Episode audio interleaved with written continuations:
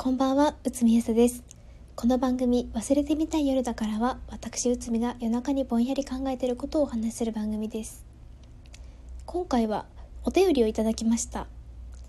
佐々木のたまさんからのお便りです。読み上げます。お金で性欲買ったことあります。バイブとかじゃなく、エロい漫画でした。人で満たすよりも、はるかに楽でした。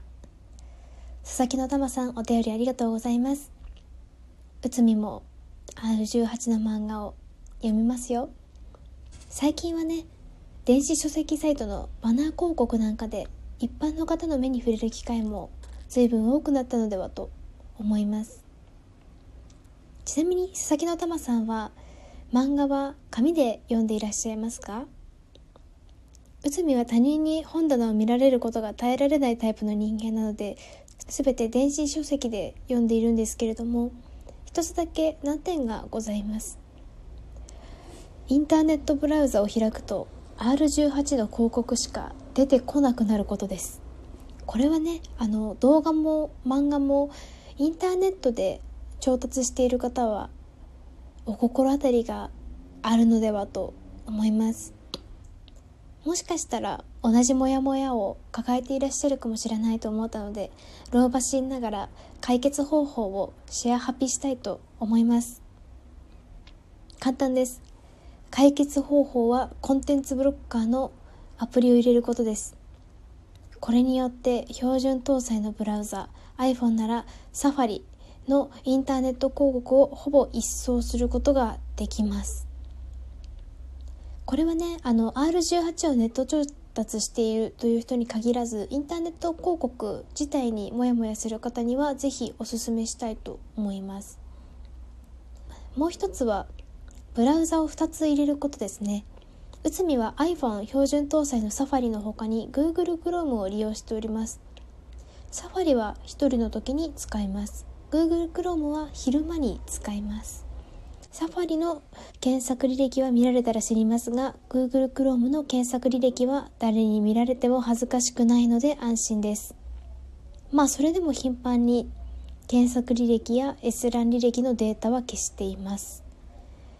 あの仲間内で唐突に始まる検索履歴閲覧履歴チェックの時内海はマジで死を覚悟します。あんな踏み絵みたいな遊びは滅びてほしい。逆に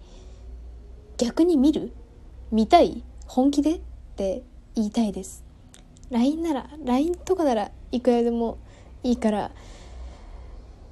インターネットブラウザだけはやめてほしいですね。また紙ベースで読んでいらっしゃる場合はどこに隠すかという論点と何を読むかという論点があると思います。どこに隠すかという観点ではブックカバーをつけるなども有効ですがブックカバーだらけの本棚というのもどうにもあからさまですよね。かといって漫画ですとキャッチーで具体的で背拍子を見られただけで即死みたいなものも多いように思います。その上で本棚以外に隠すとなると内海は例の物例の物ですね。例の物をベッドの下の引き出しの奥にしまっております。またもう一つの観点何を読むかという論点でおすすめしたいのがいわゆる文豪の書く R18 です。文豪が書いた小説ですと背拍子では一体その本の中で何が行われているのかさっぱりわかりません。万が一相手が内容を知っていたとしておそらく同じようなご趣味でしょうから安心してがっちり同盟を組むことができます。